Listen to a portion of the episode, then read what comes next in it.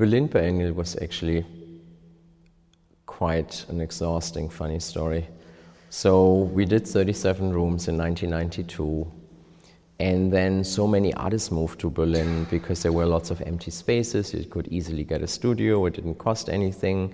It was wild. You could just like take over an old power station or gas station or storefront, or you could just make an old supermarket into a museum for a couple of weeks. It was the most liberating, freeing, opportunity, opportunity giving situation ever. I've never seen. It was like vast parts of East Berlin were empty, and so many places were not used. So you, it was like paradise for creative minds, right? So that was actually great.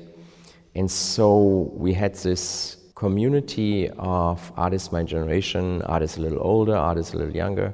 Couldn't really be much younger because the first wave we were very young. 1995, we all wanted to go to Venice, to the Venice Biennial, and so the artists were waiting to hopefully be invited to Aperto, which was for a couple of years the section for the very contemporary, very young. We said, oh, if one of us gets invited, we're going to go. And then a very conservative biennial director didn't organize Aperto this year, and we were all like, oh, Aperto is not happening, it's abolished, no more contemporary art in Venice, that's terrible. We invented this 72 hour spectacle that was all about artist performance, art and design, arts in social situations. And we got an old opera house, Teatro Malibran, in the middle of Venice, and we transformed it with great, great experimental music, great experimental performances into No Sleep No More, 72 hour happening.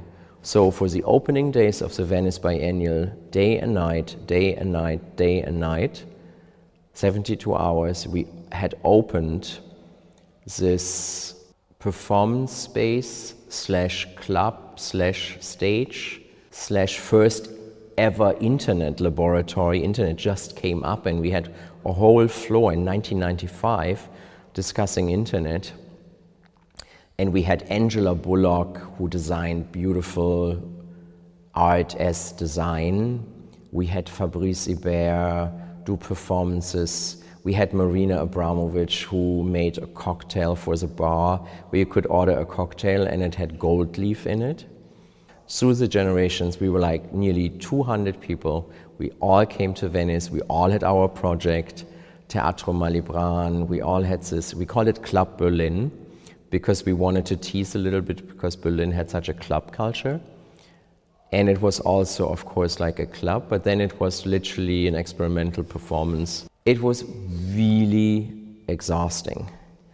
And I remember that everybody went out, left on the train to Berlin, and I was a curator, so I had to stay and give the keys back to the city and say, This is your beautiful Baroque theater. It's still there. We didn't wreck it. It's still there. Here it is clean. And then I remember a day before I had to leave, there was this gigantic pile of garbage. Like, in Venice is so exhausting. And then I had to rent a boat, and my credit card was maxed out. And we had to get all this garbage out of the theater, and we were like sweating. And so the day later, I gave the key back to the government. Garbage was all gone. It's like, but we were all exhausted, all of us. It was such a marathon, gigantic thing. We were all exhausted. And then a week later, we met with everybody in Berlin. We thought, oh, we were so exhausted, but it was so great. We should start a Berlin Biennial. So while we did Club Berlin, there were donors, trustees, there were galleries, there were artists, there were other curators, there were writers. It was like this group of people. And we all felt we had survived something really exhausting, but also something really exciting. So both the artists wanted it, but also a group of people who had supported us with doing that wanted. And so the idea of a Berlin Biennial came out of this. We formally founded it in 96, Then we did a very, very crazy guest incubator at Documenta in 1997, where famously the great German artist Christoph Schlingensief did a performance where he ended up in prison, like being uh, taken by the police into the local prison, and he, we had to organize a huge demonstration marching to the local police station to free him, free Christoph Schlingensief, and so I think this is all on the way to the Berlin Biennial, and it's all in a certain way. It was always quite public, even the birth of Auguststraße, KW, Club Berlin, it was all very, very public. And so Schlingensief was public. And then the Berlin Biennial happened in 1998, and it was quite a statement. I think I like being contemporary in the way that I'm trying to understand where we are now, who we are now, but also where, where we are going. It must have been mid 90s that I lived at KW in the museum in one of the spaces because there were studios and apartments, and in order to to run it, it was important to live there. It was no, like no infrastructure. And so I very early on had a projector in my apartment, and in 1993, I co organized an exhibition with Douglas Gordon, 24 Hour Psycho. And it was the old Hitchcock Psycho movie, slowing down that it would take 24 hours. It was incredibly slow. But what was the most important thing is because some people spent like 11 hours or so in the exhibition, the most important thing was that you understood a projected image as an immersive image. You are in the space, the image is in the space. You can walk into the space. The image can be projected onto you. But you're also breathing, you're spending time, your heartbeat. You are in time with the image, like with a sculpture, like with another being. So after this experience with Douglas Gordon, I decided that I live one of my walls should be a projection and one of the other walls should be a window. So I always have, and that's the most important thing, I don't need any objects and I hate furniture, but I always want one window that's as open as it is to the world, and I always want one kind of electric image. And that is something I started after Douglas Gordon and I kept forever. And I'm still like freaking out when I check into a hotel and it doesn't have that window. I don't, really don't need any objects. But I think the four walls, often people describe it as a theater, but I think you have, in, in, in the 90s, that was not so obvious. I remember artists like Pipilotti Rist, she created immersive environments where you walked, Sip My Ocean, you walked into the video image. You had the image, video image be on your body. All these immersive pools of light and images. That was very, very important.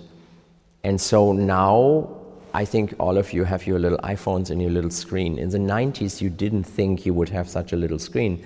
You think that the whole world become a screen. Works, I've worked with Berlin Alexanderplatz from Fassbinder, which is more than 14 hours, and I've lived with Berlin Alexanderplatz for many, many months, having it projected constantly where I live.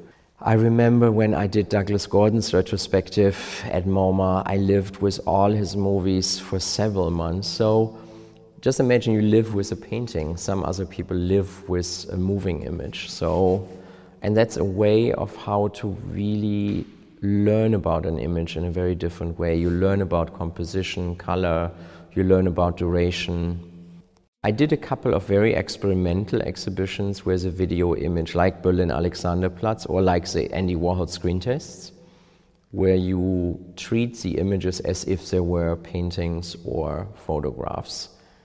And you are in a room where you can walk around them and immerse in them. So I think it's not only a tick to say, oh, I don't like furniture and I like the screen and I like the window. I think it's really a way of thinking and a way of trying to understand artists like Ryan Trecartin, Doug Aitken, Matthew Barney, Pipilotti Rist, Bruce Nauman, Marina, Camille Henrot, and, and, and, and, and. I'm just like trying to understand the artists.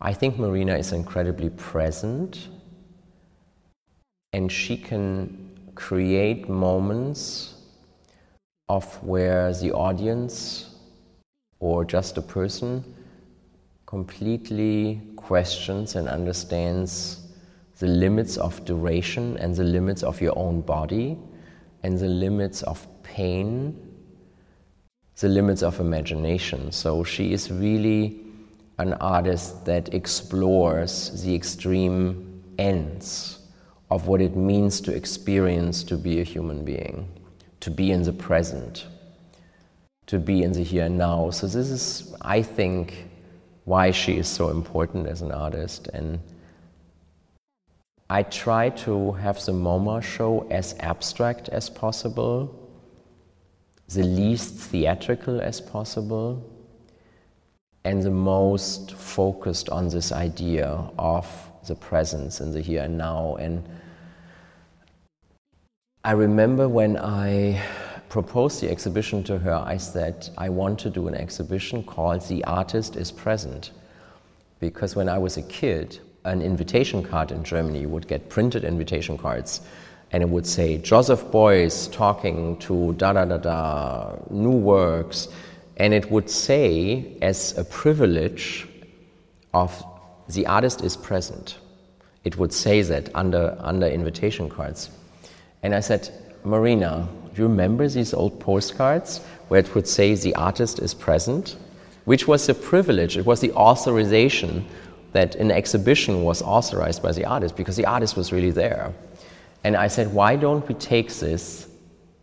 And it's not even understood by a new generation, by a younger generation, but why don't we take this and only do works where you are present in, either depicted photographically, video reperformed, or you are in it.